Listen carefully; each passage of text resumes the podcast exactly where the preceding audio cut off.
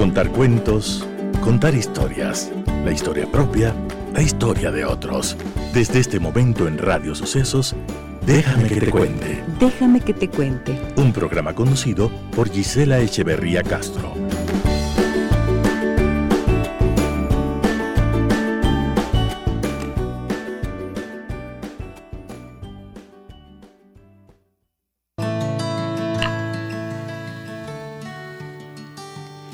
Hace falta mucho valor para dejarse amar sin reservas, un valor que es casi heroísmo.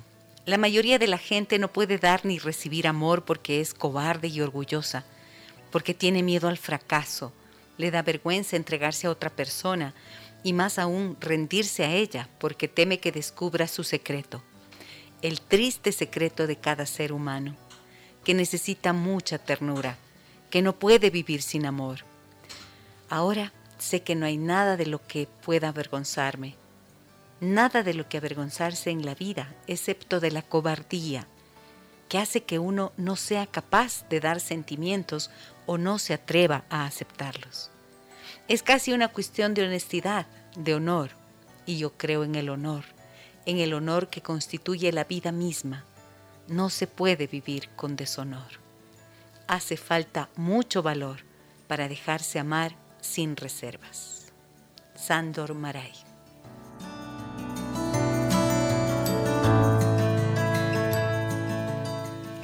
Amigas y amigos de Radio Sucesos, tengan ustedes muy buenos días, bienvenidas y bienvenidos. Déjame que te cuentes nuestro programa. Iniciamos este día y esta semana con entusiasmo, con ganas de compartir con ustedes las reflexiones, los contenidos Mm, el conocimiento y también las historias que ustedes nos comparten día a día. Muchísimas gracias por su confianza y por estar pendientes de nuestro programa. Lo iniciamos con este tema, precisamente, invitando, invitando a todos a que a pesar de las dificultades que tengamos, permitamos siempre que se encienda en nosotros y permanezca la alegría. Este programa llega gracias al auspicio de BIRM, el único inmunomodulador de origen natural. BIRM, una promesa de vida.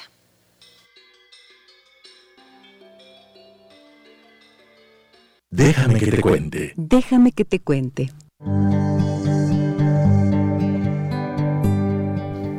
Mi saludo cordial, como siempre, a todas las personas que nos escuchan a través del internet en www.radiosucesos.fm y aquellas personas que cada día se conectan con nosotros a través de Facebook, donde hacemos eh, nuestra transmisión en vivo. Allí ustedes pueden seguirme como Gisela Echeverría Castro, también en Instagram Gisela Echeverría Castro y en Spotify pueden ustedes escuchar los programas todos los días. Todos los días dejamos allí colgados los programas que hacemos acá, de tal forma que si no pueden por cuestiones de horario o por lo que fuera, ustedes tengan la oportunidad de estar allí. Y entonces les saludo a quienes están ya conectados con nosotros. Déjenme saber de dónde se conectan, desde dónde nos escuchan para poder saludarles también a todos ustedes. ¿Qué pasa cuando el deseo sexual ha muerto? Ese es nuestro tema en esta mañana y vamos a entrevistar a mi querido amigo Ezequiel López Peralta. Perdón, él es psicólogo clínico, máster en sexología clínica y en terapia de parejas, terapia sexual de las parejas.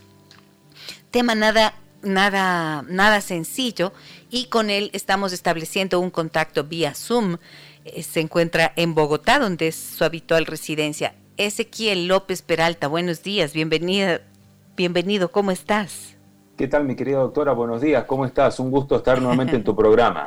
Muchísimas gracias, me encanta tenerte por acá.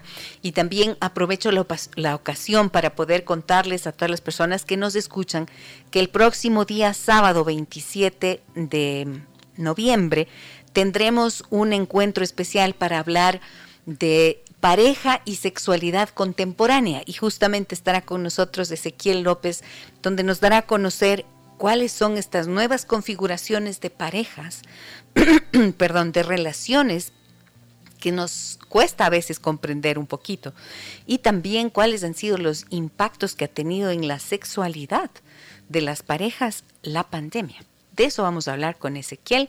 Así que si ustedes están interesados en participar de este evento, pueden comunicarse con nosotros al 099 55 639 90. Pero bueno, por ahora me da muchísimo gusto tener aquí a Ezequiel y quiero partir preguntándole, ese, ¿puedes explicar para todas las personas que nos escuchan y para que quede perfectamente claro, qué es el deseo sexual? Bueno, es una buena, buena pregunta para partir realmente, ¿no? Porque a veces hacemos referencia a ciertos términos sin tener en claro em, qué, quieren decir. Porque, por ejemplo, eh, para algunas personas deseo es sinónimo de erección.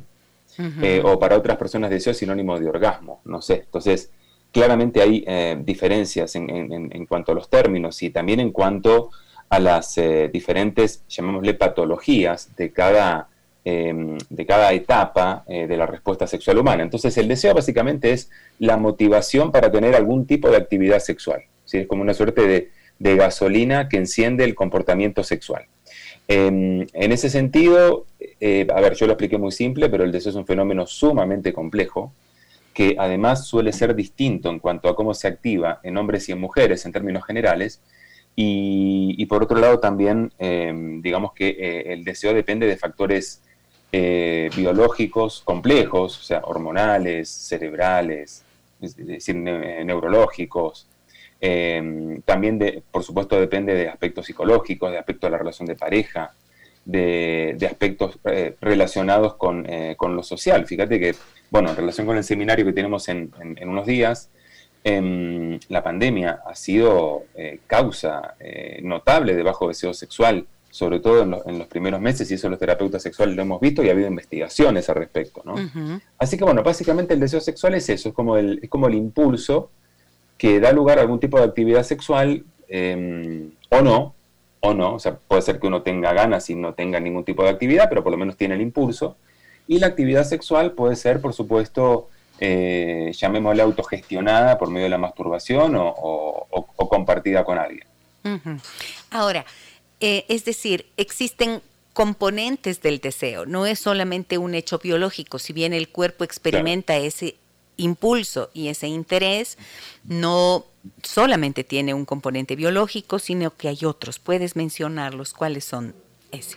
Claro, en, realidad cualquier eh, aspecto de la vida no se puede reducir a un solo componente, ¿no? Mm, y en cuanto al deseo, por ejemplo, eh, desde el punto de vista biológico necesitamos primero que nada, para tener deseo, tener buena salud, ¿no? Es decir, si no, si no tenemos eh, una, buena salud, desde el punto de vista estrictamente biológico en este punto, ¿no? Hábitos de vida saludable, eh, digamos, un, sistema endocrino, es decir, unas, unas hormonas que están en equilibrio, unos neurotransmisores que también están en equilibrio, es difícil que podamos tener eh, esa materia prima básica para generar el deseo, ¿no? De eso se desprende que las personas que tienen diferentes tipos de patologías, ya hay una larga lista, no solo de patologías, sino también de em, medicamentos que afectan al deseo, ¿no? Eh, como por ejemplo los, antidepresivos, no todos, algunos tipos de antidepresivos, eh, patologías que afectan, por ejemplo, a la, a la, hormona principal relacionada con el deseo, que es la testosterona, en hombres y en mujeres.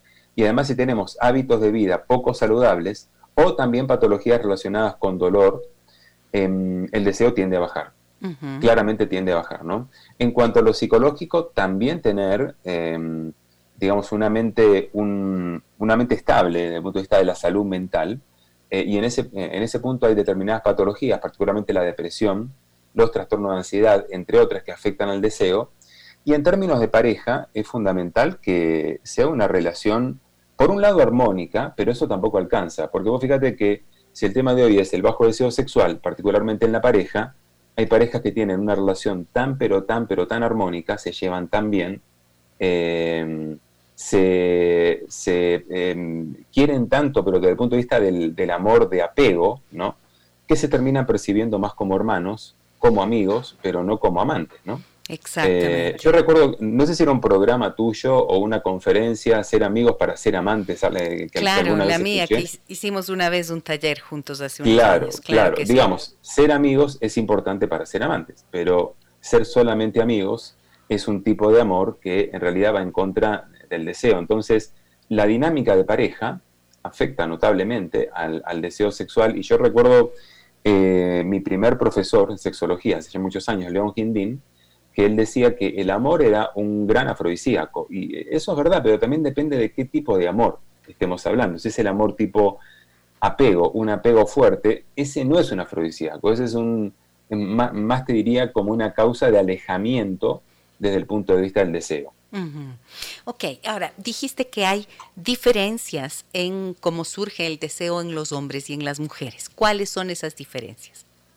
Mira, hay una diferencia en el sentido de que básicamente hay dos tipos de deseo, ¿no? Está el deseo espontáneo, que es lo que en general conocemos como deseo, y que funciona, para ponerte un ejemplo claro y gráfico, como el hambre.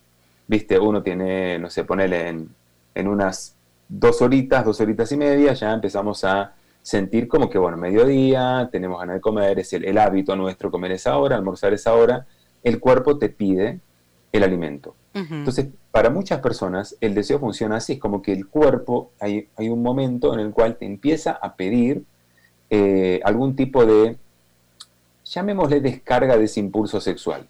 Y este tipo de deseo espontáneo es el más común entre los hombres. No quiere decir que a todos los hombres el deseo les funcione de esta forma, pero es, es, el más común en los hombres.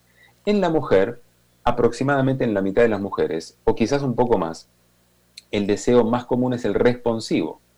¿Qué es el deseo responsivo? Es el deseo que no surge como, como una necesidad interna, sino que más bien surge como una consecuencia de em, básicamente un proceso de intimidad con la pareja, eh, es decir, eh, un acercamiento eh, divertido, entretenido, una verdadera conexión entre los dos y en ese acto comunicacional empieza a haber en algún momento un intercambio de señales más relacionadas con lo erótico, miradas, de repente caricias, de repente roces, un abrazo, y ahí ya se empieza a generar un estímulo que es en gran parte físico, no solamente psicológico, y, ahí empieza a surgir el deseo, como consecuencia de todo un proceso de acercamiento, de intimidad, de seguridad emocional, de compenetración, de conexión de la pareja, pero por sobre todas las cosas en algún momento de estimulación erótica efectiva, de acuerdo a la forma en la cual a la mujer le gusta, y ahí surge el deseo como una consecuencia, no como una causa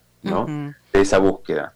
Entonces, em, es una diferencia muy marcada y es muy importante conocerla porque hay muchos conflictos de pareja que parten de ahí, que por ahí el hombre le dice a su mujer, bueno, pero es que siempre te busco yo, vos nunca me buscas. Y la mujer le dice, bueno, pero es que eh, yo anoche acosté a los chicos temprano y preparé una cena solo para los dos. Bueno, esa es la forma de buscar de ella, buscar intimidad. Y que en la intimidad se empieza a generar el proceso de acercamiento. ¿no? Entonces, eh, a veces no es que la mujer no desea, sino que su deseo está en una etapa posterior a la etapa en la cual comienza en el hombre. Y eso es lo que tenemos que trabajar mucho los terapeutas con las parejas para que primero comprendan la perspectiva de cómo funciona el deseo del otro y luego para que empiecen como a acoplarse y a funcionar más en sincronía, que ese sería el siguiente paso. Es decir, que mm, el hombre siente el impulso, pero al generarse una, un, escenario de intimidad en la relación de pareja, entonces la mujer está más dispuesta y, se vuelve allí su deseo responsivo. O sea, es una respuesta a los estímulos que recibe de parte de su pareja, ¿cierto? Sí, eh, digamos, hay muchas mujeres también que funcionan al estilo masculino, ¿no? Eso, eso también es porque es que también alguien puede decir, no, pero es que yo tengo un deseo que funcione distinto. Sí, ok, perfecto. Estamos acá, obviamente, planteando unas generalidades desde una perspectiva de género que se han estudiado, pero, pero sí, este, sí, por supuesto que hay muchas más diferencias em, individuales. Y una cosa importante que quiero aclarar el estímulo, cuando decimos que la mujer reciba el estímulo, es un estímulo eh, sexual efectivo para ella. Es decir, por ejemplo, uno como hombre podría decir, eh, pero yo la estimulo porque paso por detrás y, no sé, le toco una nalga o le toco, no sé, un seno o lo que sea. Y capaz que la mujer, en ese, en ese contexto, no es que ese tipo de estímulo no le guste, pero en ese contexto, estando fría, eso en vez de provocarle placer, le provoca algo completamente distinto. ¿Entendés? Y por ahí el tipo de estímulo que ella quisiera es que él le diga algo al oído, que le bese el cuello, que le acaricie la espalda, que le haga un masaje, como algo que vaya un poco más atrás en, la cronología de estímulos sexuales. ¿no? Eso también es importante que las parejas lo hablen. Ok, muy bien. Ahora, ¿cuáles son los interruptores del deseo sexual. ¿Qué es lo que va haciendo que poco a poco el deseo sexual se pierda en las relaciones de pareja? Porque hay parejas que empiezan siendo muy fogosas al inicio, ¿no es cierto? Tienen un gran deseo sexual, logran tener una gran intimidad y una gran compenetración, pero llegan situaciones, ocurren cosas que poco a poco van como Mm, distanciando, apagando, diluyendo y a veces, como decía hoy, ¿qué pasa cuando el deseo sexual ha muerto? Efectivamente, hay momentos en los que el deseo muere. ¿Cuáles son esos factores que pueden contribuir a esa muerte del deseo sexual en una pareja ese? Hay muchos, la verdad es que esto da para, para varios programas, porque eh, por empezar es la tendencia natural de la pareja desde el punto de vista estrictamente biológico y psicológico también. Eh, la tendencia al acostumbramiento, a la monotonía, al aburrimiento. ¿sí? Es decir, eh, luego de esa primera etapa que suele ser más pasional, hablamos de los primeros, las primeras semanas, primeros meses, por ahí un poco más, en algunas parejas un año, un año y medio, eh, puede ser más tiempo aún en las parejas que eh, viven a distancia, que ese es otro tema también, pero mm, digamos que en principio hablemos de una pareja de más de dos años de estar juntos, que es lo que se considera una pareja estable, ¿no?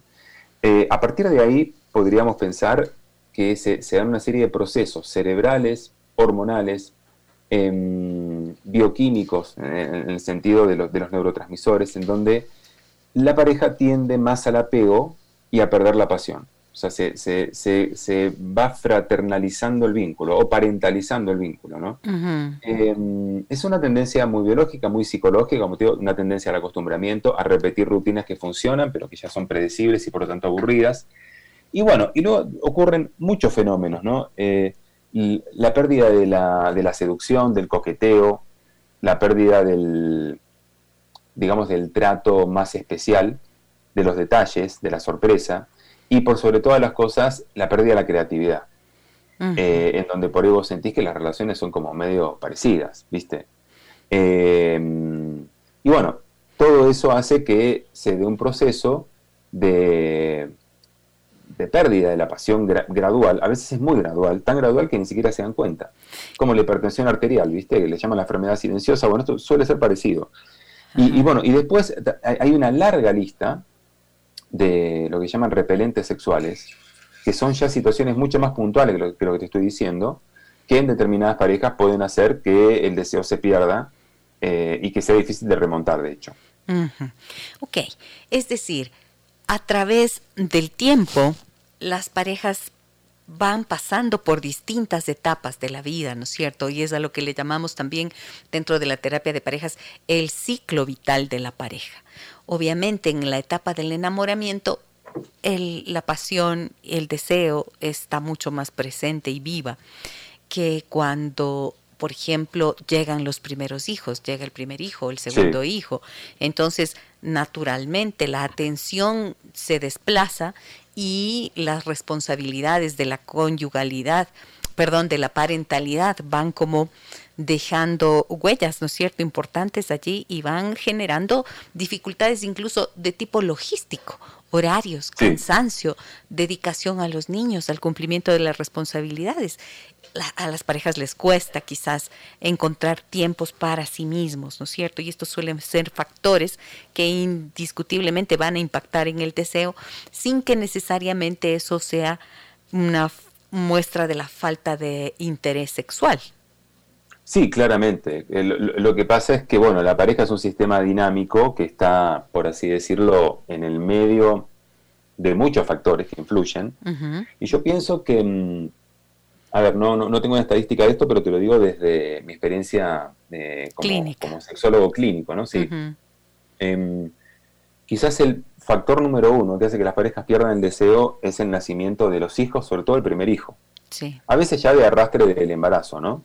Eh, ¿Por qué? Porque cambia claramente la dinámica y cambia la percepción del otro y cambia el enfoque, es decir, en donde vos pones la energía. Mucho más la energía en la paternidad y en todo lo que sostiene al vínculo familiar que, en, la relación de pareja y aún más específicamente en lo que es la relación erótica. O sea, de una u otra manera, con el tiempo, y es lo que vos mencionabas, van cambiando las prioridades. Entonces la pareja, en ese orden, que estaba en un comienzo muy por encima, fíjate en la etapa de enamoramiento que es típico, que dejamos de ver amigos, amigas, eh, planes familiares, es como que la pareja está primero, y entonces la pareja se va desescalando y va perdiendo lugar. Y luego no solamente la pareja pierde lugar, sino que dentro de todo lo que implica una pareja, la sexualidad va perdiendo lugar. y, bueno, por supuesto, ¿cómo, ¿cómo vas a mantener el deseo si no hay un, contexto de, relación y un cuidado que, permita que se sostenga? Porque el deseo no es que se, se, sostiene solo porque tenemos las hormonas, en eh, la testosterona particularmente, en, en los niveles óptimos. O sea, e, esa es una condición para que exista el deseo, pero no es algo suficiente como para que se produzca. O sea, hay que ayudarlo desde muchos lugares, ¿no? Entonces, de alguna manera, cuando una pareja eh, empieza a vivir este, esta situación de bajo deseo, que a veces es más de parte de uno que del otro, pero, pero en general es de los dos, eh, tiene que plantearse un trabajo, un trabajo en donde quizás lo primero sea recuperar la intimidad y, recuperar también, por supuesto, eh, lo que es la relación en esa escala de prioridades. Sin eso, si no hacen ese cambio, por más que vayas a un médico que te dé hormonas este, de reemplazo, que tomes X medicamento, que tomes este, que el hombre tome medicamentos para la erección, que, que, usen juguetes, no importa. Nada va a alcanzar. Necesitan hacer ese, ese cambio mucho más profundo primero que nada. Que Qué importantísimo es tener en cuenta esto que nos acaba de decir Ezequiel López Peralta. No es solo, eh, puedes utilizar cualquier mm, cualquier eh, cosa por fuera, ¿no es cierto? Siempre los, si no hay la motivación que es intrínseca, que es eh, interna, entonces difícilmente por muchos estimulantes exteriores que utilices puedes recuperar el deseo. Voy a una pausa, ese. Tenemos una brevísima pausa comercial que hacer en este momento. Regresamos enseguida, amigas y amigos. Hoy hablamos de qué pasa cuando el deseo sexual ha muerto. Volvemos enseguida. Una pausa y volvemos en Déjame que te cuente.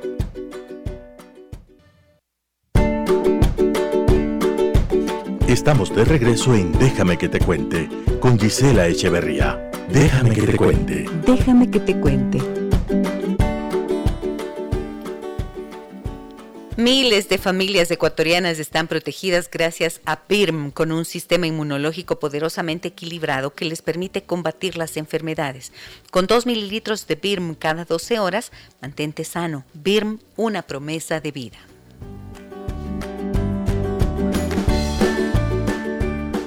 ¿Qué pasa cuando el deseo sexual ha muerto? Ese es el tema del que hablamos en esta mañana y lo hacemos junto a Ezequiel López Peralta. Él es psicólogo clínico y sexólogo clínico, máster en sexología clínica.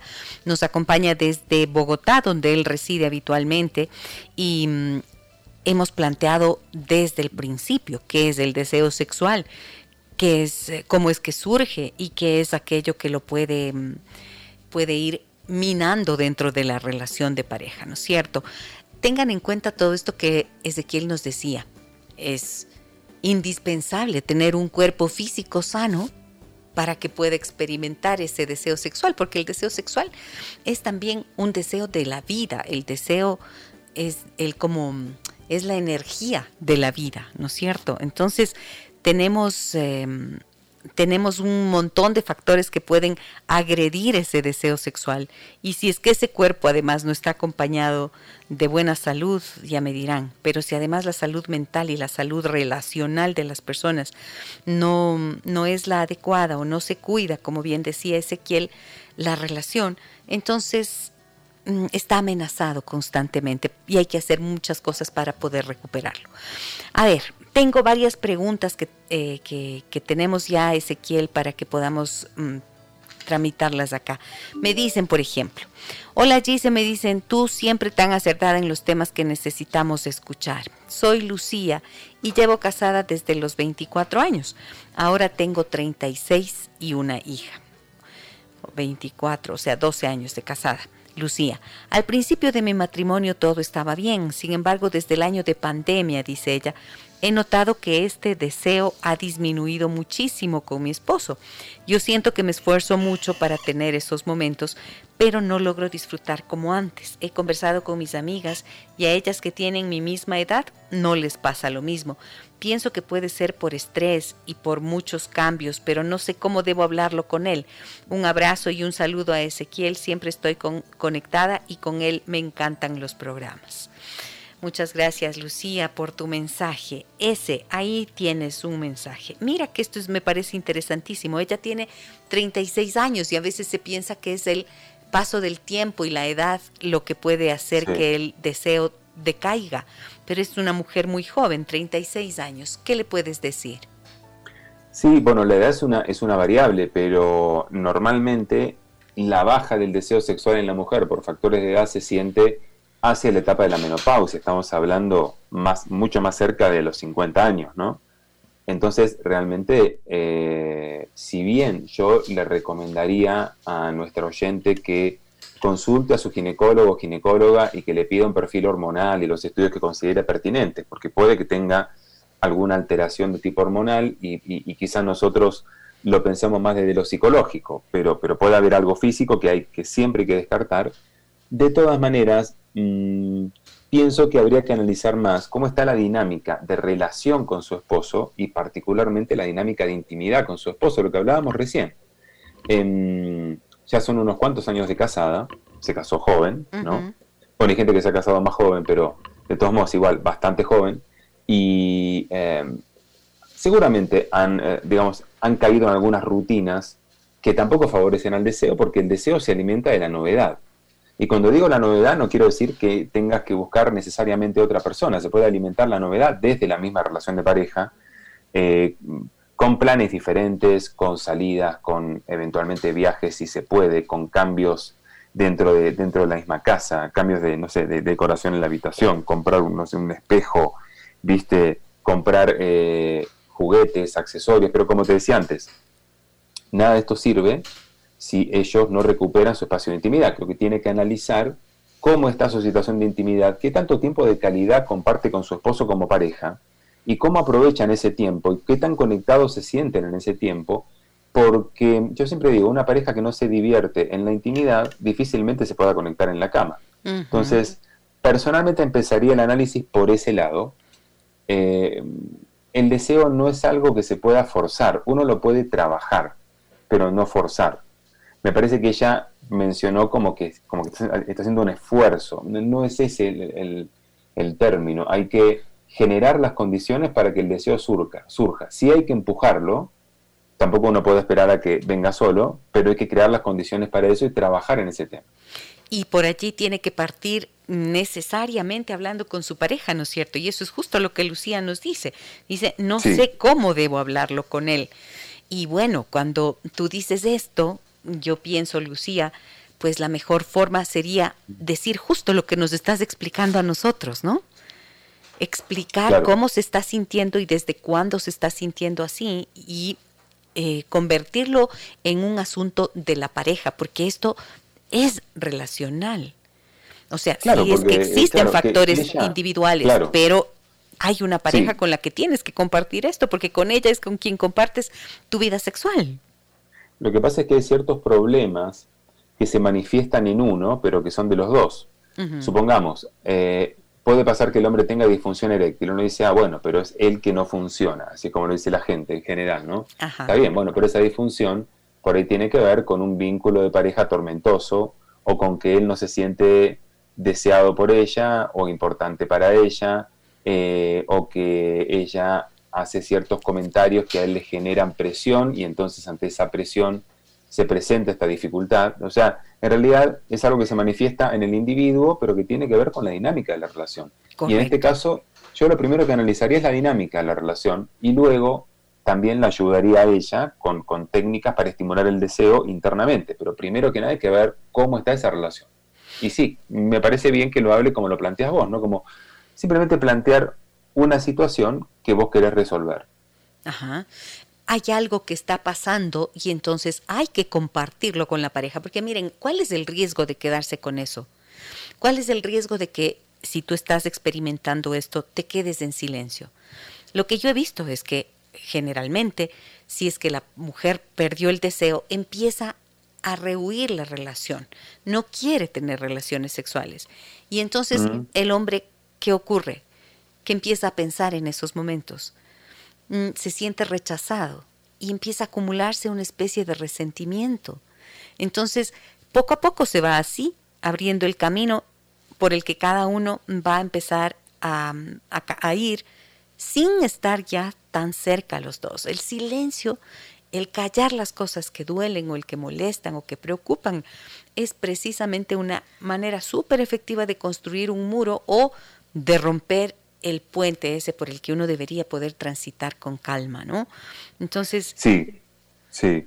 No, claramente el riesgo de no hablar es mucho mayor que el riesgo de hablar. O sea, lamentablemente es tan difícil hablar de sexualidad en particular que, bueno, que preferimos em, quedarnos callados, calladas, no, no, no, no decir nada, tener la esperanza de que el de arriba nos ayude, nos mande unas energías y que el problema se resuelva mágicamente, pero es mucho mayor el riesgo de no decir las cosas porque eso genera toda una serie de malos entendidos, falsas interpretaciones, creencias erróneas que, terminan hundiéndote más en el problema y generando otros problemas, ya más de pareja, e inclusive psicológicos, ¿no? Y hasta psicopatológicos. Entonces, cuanto antes se hablen las cosas y mejor las hables, seguramente más chance hay de que, de que el problema se pueda resolver.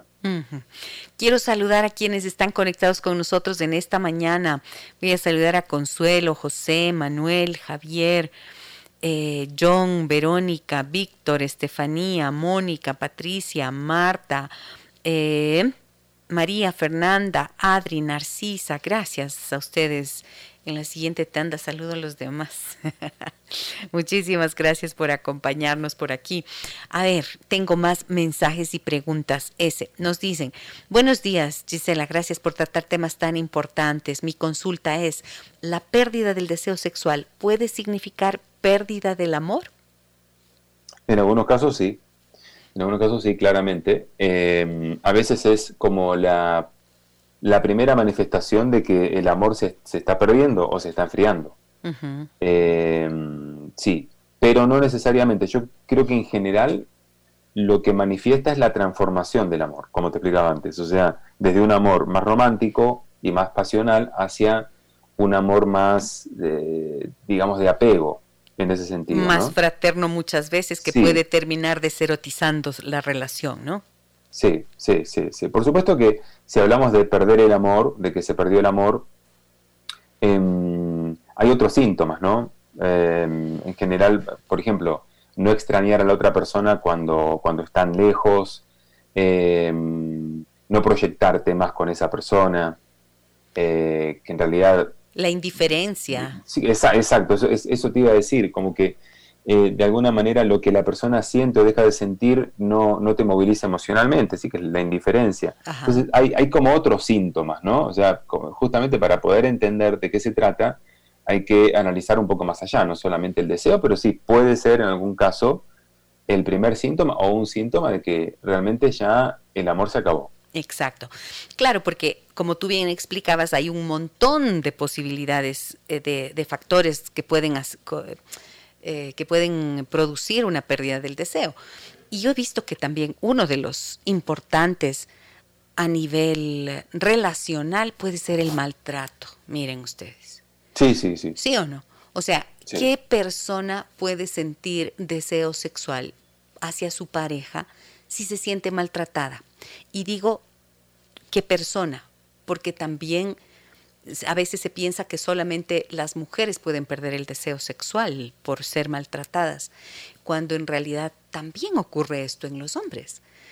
Yo he visto en mi consulta, en la terapia de parejas ese, que hombres que se sienten humillados, por ejemplo, disminuidos, a veces ridiculizados por las mujeres, que suele pasar, Em, pierden el deseo sexual y entonces ellas empiezan a preocuparse y a pensar que es que están con otras mujeres, cuando en realidad la causa suele estar allí, al interior de la relación.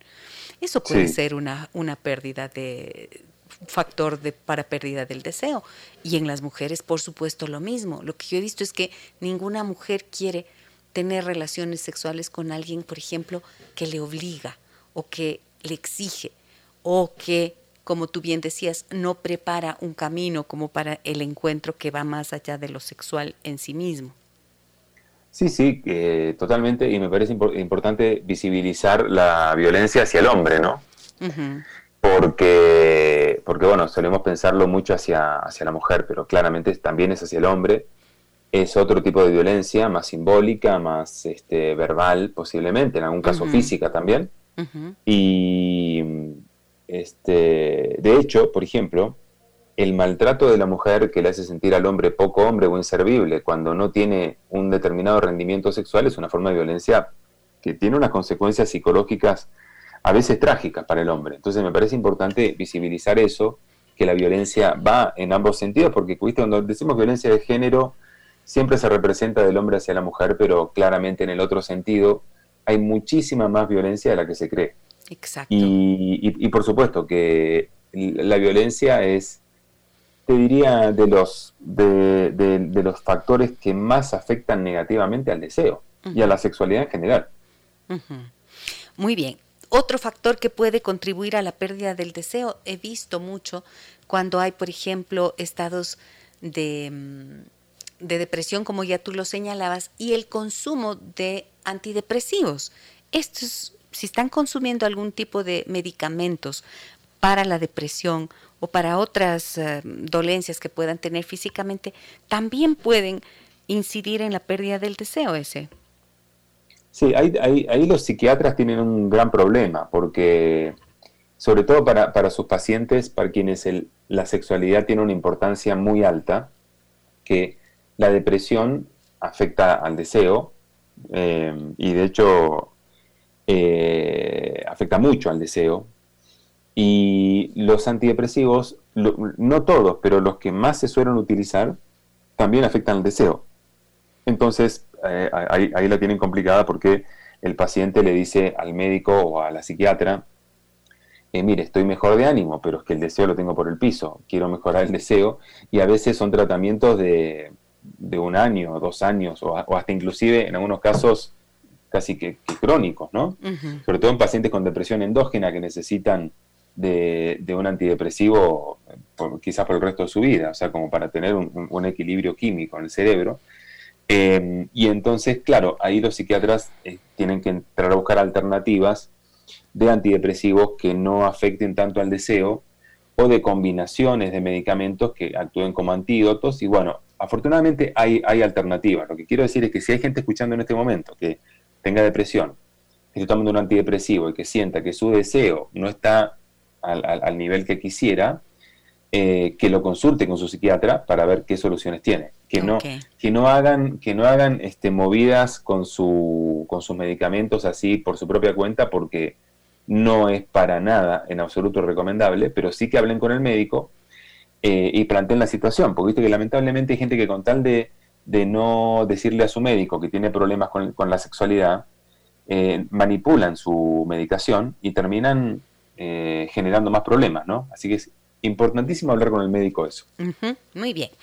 Buenos días, Gise y Ezequiel. me, dicen por acá en el 099 55 6 39 90. Primero quiero felicitarles por hablar de estos temas que por muchos años han sido tabú. Ojalá en mi época se hubiera hablado así, sobre todo desde la educación, dice la señora.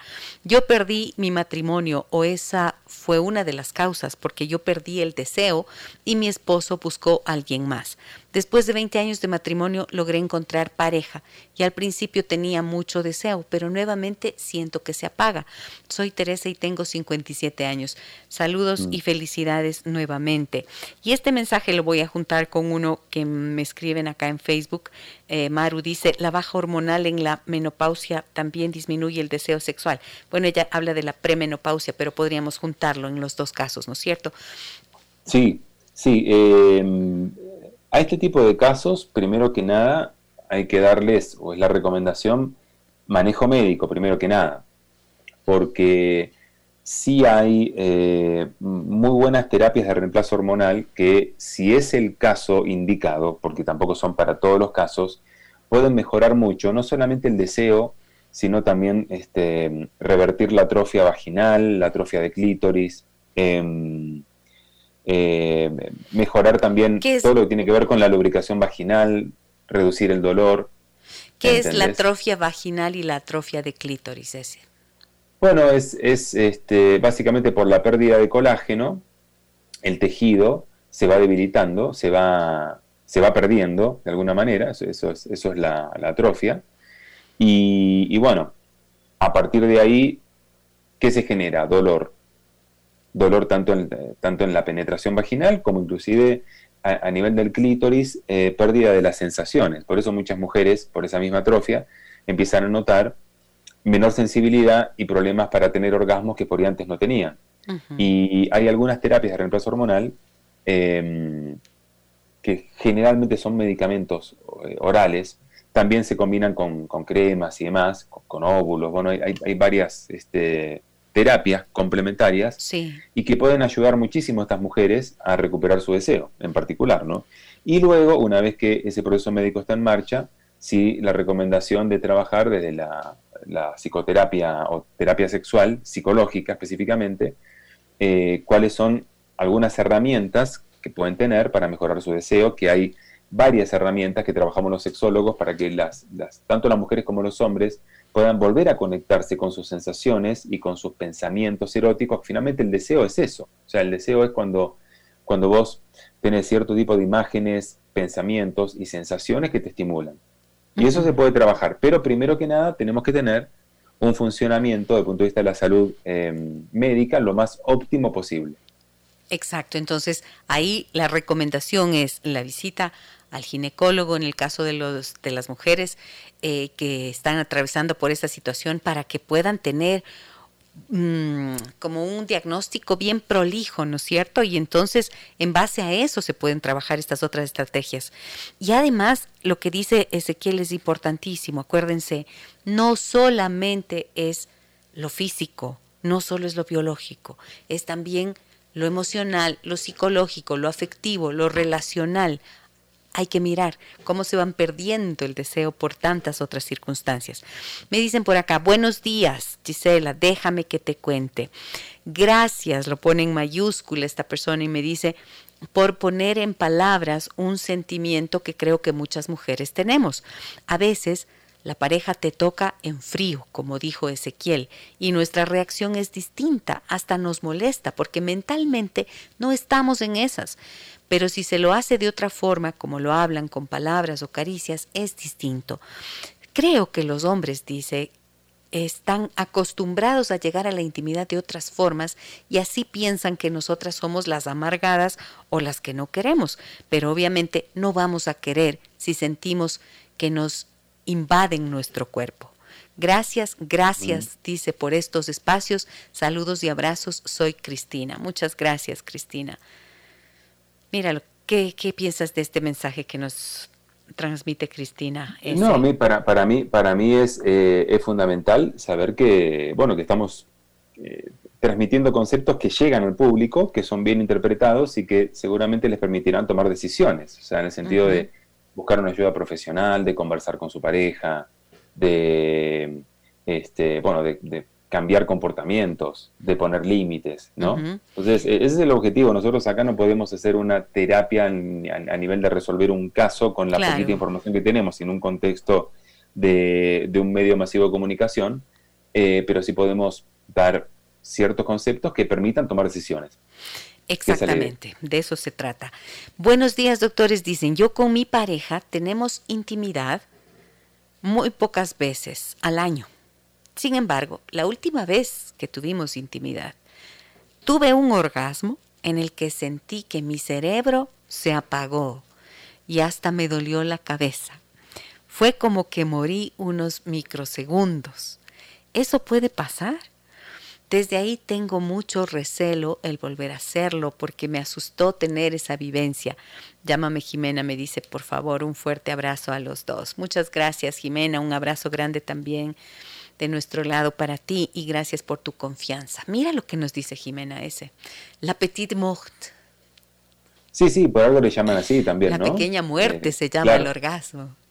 Claro, claro, por algo le llaman así y definitivamente eh, hay, hay un momento de, y, que son 10, 12 segundos, 15 segundos, un momento como de, desconexión con la realidad prácticamente, ¿no? Porque eh, durante el orgasmo ocurren en el cerebro y por supuesto en el cuerpo muchísimas reacciones, un torrente químico de hormonas y neurotransmisores que, que, se liberan en ese momento y que generan sensaciones muy diversas. hay personas que tienen ataques de risa, hay personas que lloran, eh, hay personas que tienen micro, micro pérdidas de conciencia, em, personas que tienen una sensación de placer extremo.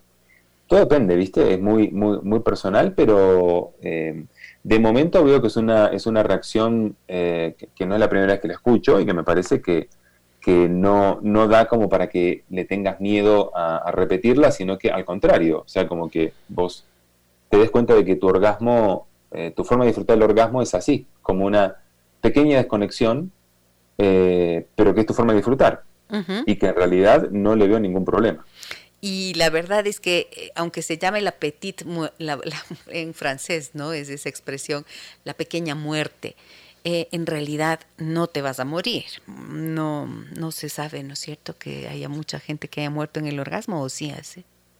durante un orgasmo, no, no, salvo por ejemplo, este, eh, pacientes con un altísimo riesgo cardíaco y demás por el aumento de la, de la frecuencia cardíaca, que el cardiólogo da las contra, o sea, hay cardiólogos que contraindican la actividad sexual por justamente por el esfuerzo cardíaco que supone, pero no no por eh, en este caso por un tema cerebral, como que el cerebro se apague y no se prenda más, ¿entendés? Eso no va a pasar. No, no, no, es ese apagarse, es ese morirse momentáneamente por el disfrute, por el placer. En todo caso, Jimena, qué mejor que tú puedas experimentar aquello. Y esto que ella menciona, mira, dice, tenemos muy pocas veces al año.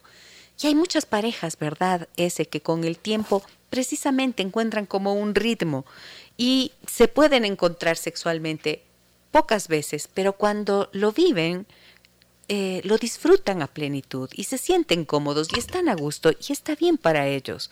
Creo que esto también es importante mencionar. Sí, sí, si no, si no se trata de una, de una relación eh, en donde haya una, lo que se llama eh, discronaxia sexual, que es una diferencia de ritmo muy importante, si ambos están de acuerdo con la frecuencia que tienen, así sea, qué sé yo, por cierto, alguna vez al mes, dos veces al mes, pero realmente lo disfrutan y se conectan y tienen una, un encuentro con, con mucho placer, Em, no hay ninguna razón para pensar que, tienen una patología en la medida en que hay un acuerdo en la frecuencia y en la calidad.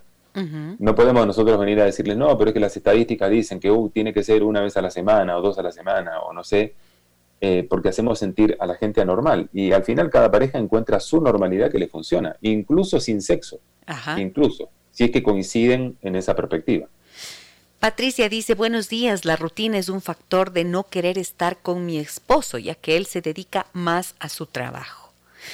Bueno, tú ya habías mencionado la rutina como parte, ¿no es cierto?, de la pérdida del deseo sexual, pero acá también yo veo un factor relacional.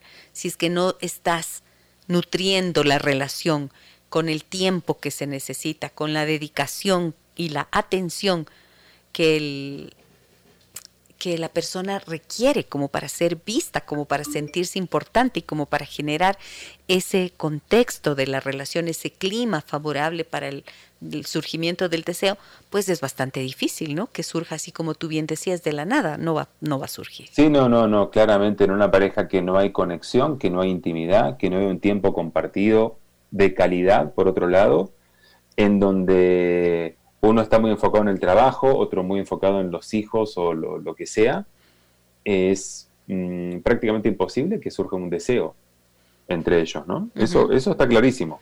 Y, digamos, ahí hay que trabajar en, la dinámica de la relación como tal. Muy buen día, me dicen, la traición comprobada aleja el deseo sexual. Gracias, programa interesante. Sí, sí, eso, eso da también para otro programa, pero... Eso da para otro programa, pero yo he visto a veces que el deseo se enciende más bien cuando se descubre la infidelidad.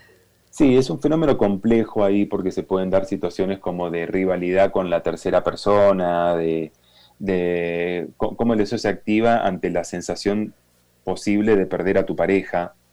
Entonces hay, hay unos fenómenos psicológicos ahí que pueden hacer que la misma situación impacte de una manera exactamente opuesta en diferentes personas. Uno diría desde la lógica es algo que termina afectando negativamente al deseo. Pero, pero viste que la mente no es muy lógica. Eh, y a veces lo que termina pasando es lo contrario. hay, parejas que le dan una, vuelta muy interesante a su sexualidad a partir de una infidelidad, por ejemplo. Ok, ahora te pregunto una cosa. Em, yo he visto que en realidad cuando el deseo en mujeres especialmente murió, o sea, cuando en serio ya se acabó, se acabó el deseo, es depende, imposible que, se, que se encienda de nuevo. ¿Tú qué has visto? Em, depende de varios factores, ¿no? Es decir, depende de, eh, digamos, por ejemplo, qué, tan, qué tanto tiempo lleve la mujer en esa situación eh, hay veces que lleva años en esa situación, es muy difícil de, revertir. Eh, también depende, por otro lado, eh, qué es lo que haya llevado a esa pérdida de deseo. Porque, como te digo, si, por ejemplo, tiene que ver con cuestiones muy profundas de pareja sin resolver, maltratos, este, cuestiones de este tipo, definitivamente revertir eso cuando ya vos en tu percepción ves a tu pareja como un maltratador o maltratadora es muy difícil, ¿no? decir, en realidad te diría, depende mucho de qué tan, qué, em, qué tan eh, rígida, estructurada sea la percepción que tenés de tu pareja que hace que no le desees. A veces son procesos más cortos, a veces son percepciones más flexibles, otras son más rígidas. Yo no, no creo que cuando el deseo se, se, pierde, se muera. Pero sí creo que en muchos casos em, es como que la misma persona ya sancionó internamente que su deseo se murió, al menos con esa persona. Y entonces ahí no hay nada que hacer. Al menos con esa persona. Eso quiere decir que posiblemente tenga que remitirse entonces a buscar, em, a hacer esta exploración que estamos diciendo, ¿no es cierto? Y la reflexión y el balance, no sé, la evaluación en realidad de lo que ocurre en general en la relación para saber si es que esto tiene o no posibilidades de resurgir, porque en realidad si la relación no funciona ya eh, y el deseo cambia, se orienta hacia otra persona, por ejemplo, eso suele ser irreversible. Sí, sí. Em, bueno, como te digo, es, un tema para analizar bastante a profundidad, pero eh, digamos, el problema es que cuando vos tenés una pareja estable y tenés un fuerte deseo con otra persona, siempre en la comparación la pareja pierde. O sea, la pareja tiene, tiene todo, todo para perder porque desde afuera te muestran una realidad que es ideal y con tu pareja tenés la realidad real. Y la realidad ideal siempre para el cerebro va a prevalecer. Por eso, por ejemplo, cuando yo atiendo pacientes que tienen bajo deseo sexual con su pareja y tienen una pareja por fuera, yo les digo, mira, si vos no terminas esa relación, yo no te tomo como paciente, porque es que no tiene sentido, no vas a recuperar el deseo con tu pareja si todo el tiempo tenés esa comparación presente en tu realidad física, ¿no? Claro, claro, claro. O sea que, bueno, realmente para, para recuperar el deseo por un lado hay que cortar con la situación por el otro. Muchísimas gracias, ese. Quiero em, invitarles a todos ustedes puedes dar tus coordenadas en Instagram para que las personas que nos escuchan y que tienen interés en estos temas puedan educarse apropiadamente y también con humor, como dice Ezequiel en su página. Claro que sí. Eh, en Instagram, que es la red social en la que, digamos, tengo más, más actividad, me encuentran como Cita con Ezequiel, que además es mi página web, citaconezequiel.com. Y luego me pueden seguir en Facebook, estoy como Ezequiel López Peralta, tengo mi canal en YouTube, también como Ezequiel López Peralta, o sea que formas de, seguir mi trabajo y de, bueno, seguir aprendiendo en un punto de estos temas, hay muchísimas para que nos podamos seguir conectando. Mira, un mensaje que, bueno, me llegan varios al final, pero yo sé que tú tienes otros compromisos de ese, entonces solamente te pido este último. Dice, Anónimo, tengo una linda relación con mi esposa, pero tenemos diferentes niveles de deseo. Soy una persona con mucho deseo sexual y mi esposa no. Esta situación me ha llegado a incomodar mucho porque extraño el nivel de sexualidad que teníamos cuando éramos novios y que cambió radicalmente cuando nacieron mis hijos. Ellos ahora ya son grandes. Posiblemente estoy estancado en el pasado, pero no me siento bien con los pocos encuentros sexuales que tenemos. Amo mucho a mi esposa, pero esta situación me aleja de ella, me, desanima y me afecta en mi autoestima. Mm. Es un hombre el que nos escribe esto.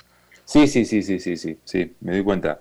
Eh, ahí, ahí es importante que, bueno, lo mismo que decías para otro caso, ¿no? Que, le plantee su necesidad a su esposa y claramente van a necesitar de una ayuda terapéutica para ver hasta dónde se puede aumentar el deseo de ella, modificando las condiciones de la relación, para acercarlo al deseo de él. Por supuesto, también hay que trabajar con la ansiedad y la angustia que él le provoca esto para que no se vuelva demasiado demandante y esa demanda termina inhibiendo más el deseo de la mujer, ¿no? Pero estos son casos muy complejos que no se resuelven con un consejo por radio. definitivamente sí tiene que pedir ayuda terapéutica y tiene que ser ayuda de pareja. Si la pareja no acepta, por lo menos empezar él.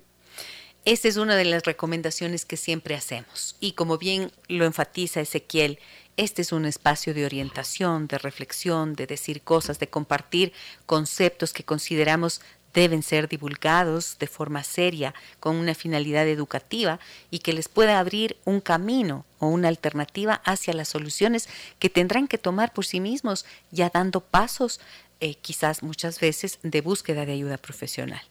Así que bueno, ese, te agradezco muchísimo por acompañarnos, Ezequiel López Peralta. Em, en esta mañana junto a nosotros. Muchas gracias, te doy un fuerte abrazo y gracias por atender nuestra llamada ahora que estás incluso de vacaciones con feriado allá en Bogotá.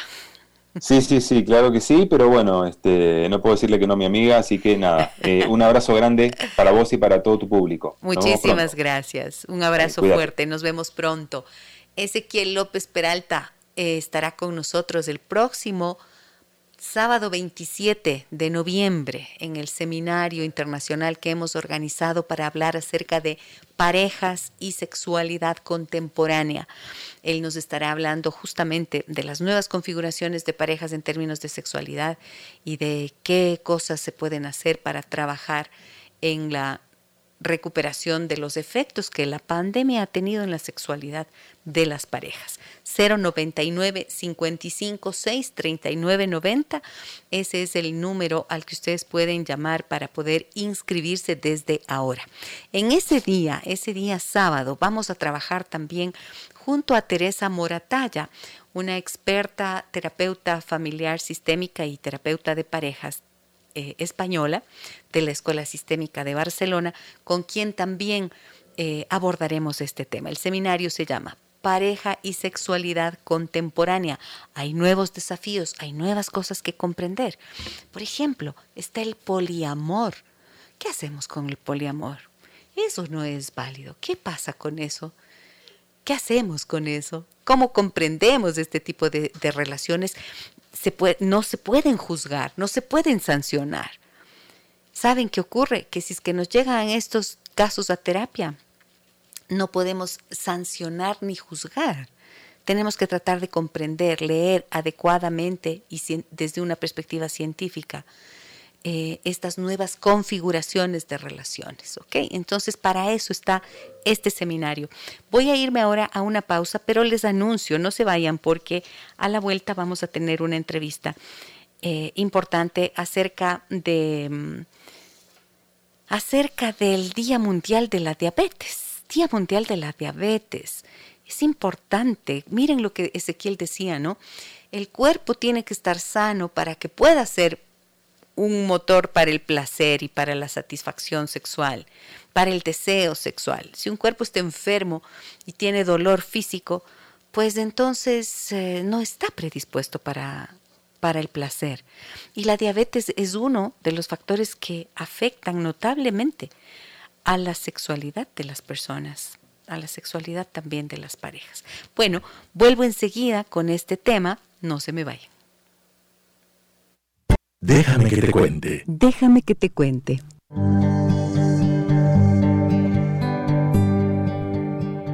Sabemos lo importante que es para ti el cuidado y la salud de tus hijos y en esta época también compartimos la preocupación porque ellos estén saludables. Por eso te recomendamos Birm Kids, con saborizante natural que los protege contra virus y enfermedades. Birm es una promesa de vida.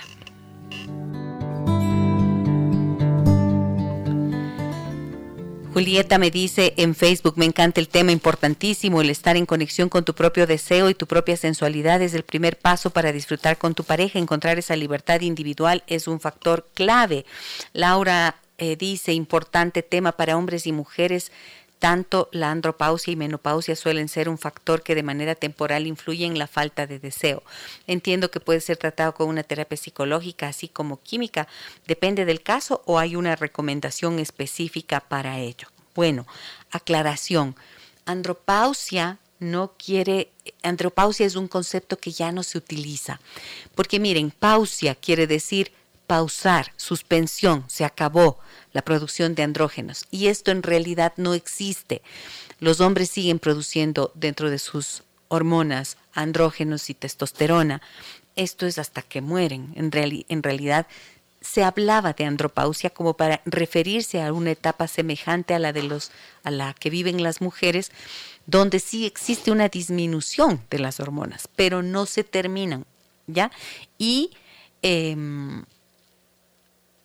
y en cambio se conoce esta etapa también en la vida de los hombres como climaterio, climaterio masculino. Hablamos de climaterio femenino y climaterio masculino. En algún momento podremos abordar este tema para que pueda quedar más claro. Sí, cuando hay esta pérdida de deseo, puede ser temporal, puede ser más perdurable, como ya vimos con Ezequiel, son múltiples los factores y lo importante es que estén atentos a ello.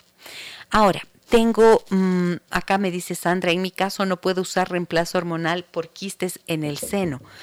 Claro, si es que hay em, esta situación indispensable, el tratamiento médico que pueda, eh, que pueda ser em, para que las personas tengan un acompañamiento adecuado. El diagnóstico, el diagnóstico es indispensable y asegúrense y pidan a sus médicos que sean prolijos a la hora de buscar los indicadores en eh, que les puede ayudar a recibir una terapia de reposición hormonal o no. Hay, hay personas que no la pueden recibir, pero hay otras fórmulas también para poder enriquecer las relaciones y la sexualidad de las personas cuando así lo desean. Vamos con música en esta mañana. Tenemos algo de música para ustedes. Regresamos enseguida con una entrevista que haremos para hablar un poquito más acerca de el Día Mundial de la Diabetes.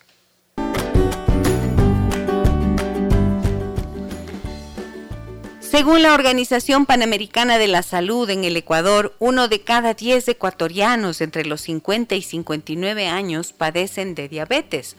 La diabetes fue la segunda causa de mortalidad en mujeres y la tercera en hombres entre los años 2016 y 2017, según datos del Instituto de Estadísticas y Censos. El Día Mundial de la Diabetes se celebra desde 1991 y es promovido por la Federación Internacional de Diabetes y la Organización Mundial de la Salud, quienes crearon esta campaña mundial ante el preocupante aumento en la incidencia de la diabetes alrededor del mundo. En el mundo, el 50% de la población que padece esta enfermedad no lo sabe, ya que se presenta cuando sus efectos son irreversibles. Desgraciadamente, esos efectos irreversibles, cuando ya no se puede hacer absolutamente nada, es cuando muchas personas empiezan a tomar conciencia y a tener que hacer los cambios necesarios. Pero el cuerpo suele estar dando indicios de que algo no está funcionando bien. Los malos hábitos en la alimentación indiscutiblemente son uno de los factores preponderantes a la hora de hablar de diabetes. Y eh, tenemos un testimonio. Lamentablemente, la profesional que nos iba a acompañar para entrevista en este momento, eh, se le ha presentado alguna dificultad y no hemos podido concretar la entrevista con ella, pero tenemos un testimonio precisamente que habíamos preparado de alguien que vive con esta situación. Escuchemos. Aló. ¿Aló? Hola, buenos días. ¿Con quién tengo el gusto? Hola, buenos días, Gisela. Es María Dolores. María Dolores, muchísimas gracias por acercarte hasta nosotros y dejarnos de escuchar tu voz y darnos tu testimonio. Me decía Andrea que tú em, vives con diabetes y te agradecemos mucho porque nos puedes compartir cómo ha sido para ti vivir esta, esta situación, esta enfermedad que a veces parece que no fuera gran cosa porque se escucha tanto y las cifras son tan altas y se pierde como de vista lo difícil que puede ser para una persona que tiene este diagnóstico vivir con esta enfermedad. ¿Cómo ha sido esta historia para ti?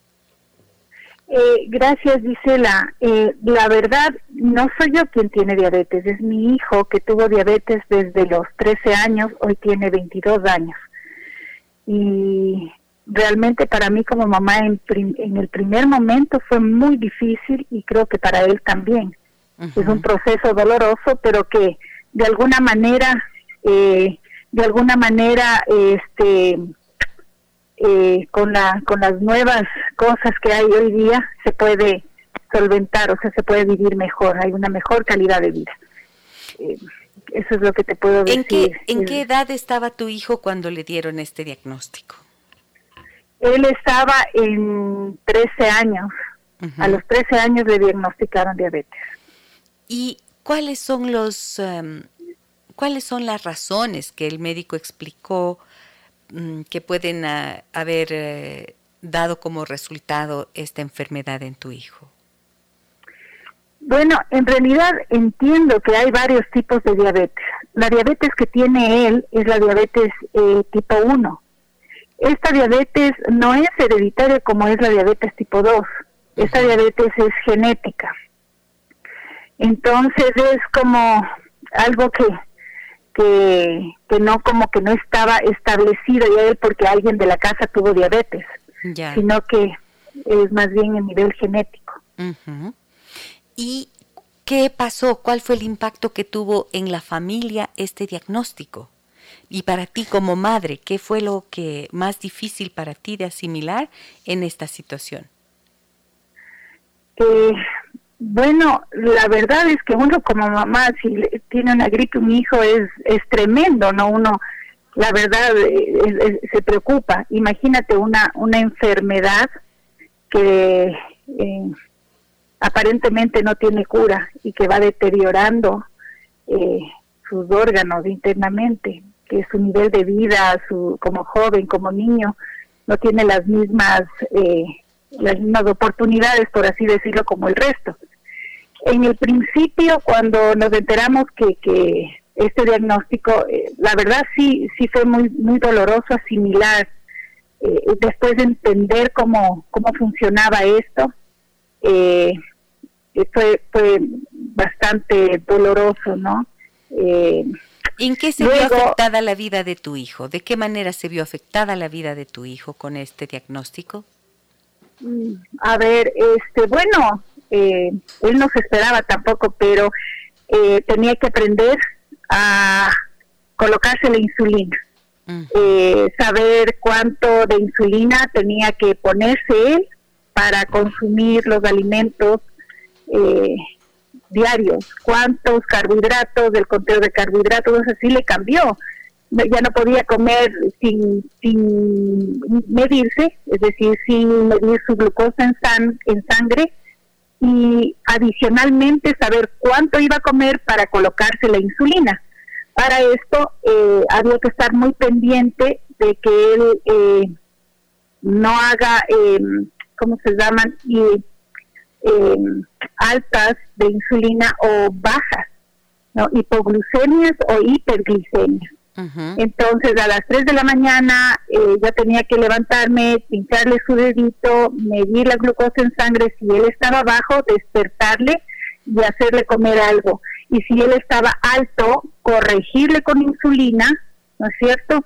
Y, y estarle revisando que no vaya a tener bajas abruptas.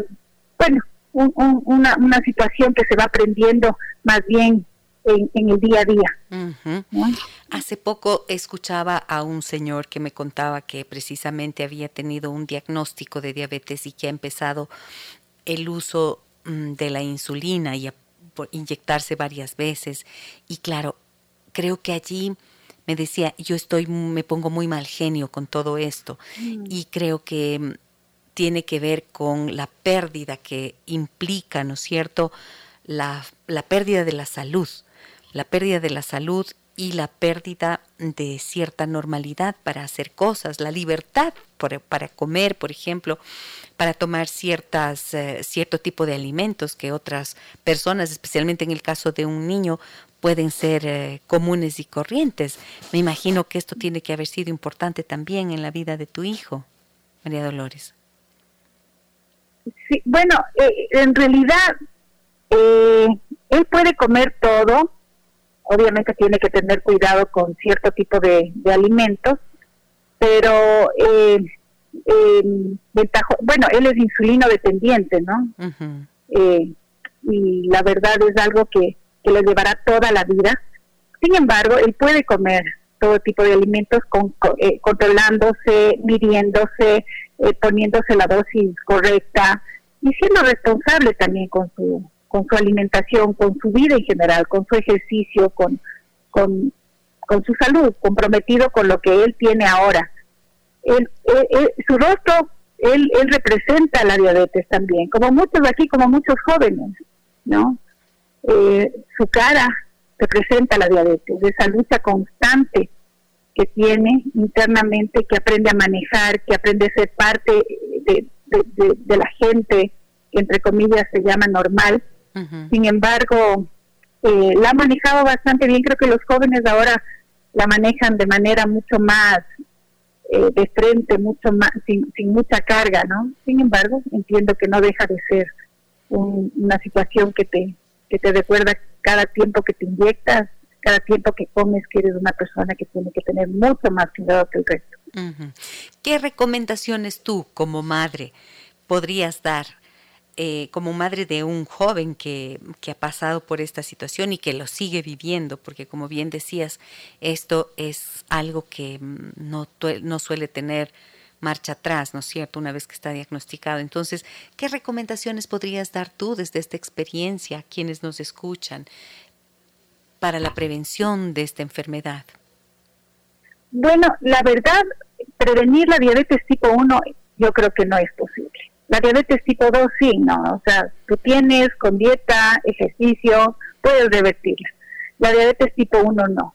La diabetes tipo 1 es, es algo podría decir, de, de ruleta. y cuando hay alguien que tiene esta experiencia, cuando está viviendo algo así como la, como la tipo 1, ¿qué es lo que tú recomendarías allí? En términos humanos, en términos eh, personales. Bueno, eh, primero informarnos, informarnos, porque a veces eh, somos demasiado eh, metidos en nosotros mismos y no consideramos que hay otra persona que aunque aparentemente parezca que está sana, no lo puede estar. Eh, informarnos de lo que se trata para poder ayudar. Si vemos una persona que tiene diabetes y está sufriendo una hipoglicemia, ayudar, saber de lo que se trata, ¿no es cierto? Dejar de ser realmente ignorantes, ignorar que hay muchas personas a nuestro alrededor que pueden tener diabetes tipo 1 jóvenes que tienen vergüenza en mostrarse que son diabéticos, que por miedo al rechazo. Luego como mamá, eh, acompañar esto y confiar también en que los hijos a medida que van creciendo van siendo capaces de, manejar su, su, su, situación, confiar en ellos y acompañarles, eh, entenderles, porque como tú dijiste, sí hay estados de ánimo que implica tener diabetes, ¿no? A veces están como demasiado enojados o a veces tienen cambios de carácter, ¿no? De pronto no sabes y, acompañarles, entenderles y, nada, y continuar con esto, confiar, ayudarles, informarnos. Eh, María Dolores, te agradezco mucho por, em, por participar hoy en el programa, por em, este testimonio que nos traes y por estas recomendaciones que tú haces. Mm, para los miembros de una familia, en donde hay un diagnóstico como este o como tantos otros que pueden existir, nunca es sencillo porque la enfermedad se convierte en parte de la familia. Impresionantemente es así. Cambia muchas cosas, cambia la forma de ver, cambia la forma de relacionarse, cambia a veces la forma de tratarles a los hijos cuando, cuando tienen un diagnóstico, por ejemplo, en etapas muy tempranas. Y creo que mm, tener en cuenta esto es importante en la medida que mm, en la medida que las relaciones pueden también verse afectadas, pues es necesario hacer las, reflexiones necesarias para poder salir avanti de este tipo de situaciones. Te agradezco mucho, María Dolores, te doy un abrazo muy grande y te agradezco también por estar junto a nosotros en el programa. Mm, Gisela, muchísimas gracias a ti también. Eh, y una vez más también eh, alzando la voz en nuestro país eh, la ayuda a este tipo de enfermedades como es la diabetes a veces no no es eh, escuchada la voz de, de, estas personas que necesitan a veces no tienen medicamento para inyectarse o comer o inyectarse entonces un poco a esas eh, autoridades de salud eh, que tomen en cuenta que la diabetes aquí en nuestro país tiene altos índices de mortalidad que es una enfermedad que, que realmente sí afecta muchísimo a, los jóvenes, ¿no? En este sentido de ser insulino dependientes. Que se tome en cuenta este tipo de, de cosas. Muchísimas gracias. Un abrazo grande para ti y gracias a todos ustedes, amigas y amigos de este programa Déjame que te cuente. Mañana estaremos a partir de las 9 horas 30 nuevamente junto a ustedes y mm, será un gusto para, como siempre, reencontrarnos. Mañana hablaremos de qué pasa cuando tu hijo es muy maduro para su edad. ¿Han visto? Esos niños chiquiticos que hablan así como que fueran ya personas grandes, aquellos, em, no sé, más o menos se les ve 8, 9, 10 años y parece que estuvieras hablando con un adulto. Y las madres y los padres suelen decir, no es que mi hijo es muy maduro para su edad. ¿Qué hay? ¿Qué pasa cuando esto es así? ¿Qué pasa cuando tu hijo es muy maduro para su edad? Estaremos compartiendo este tema junto al doctor Marco Ruano y, y con ustedes, por supuesto, a través de todos nuestros uh, canales de comunicación.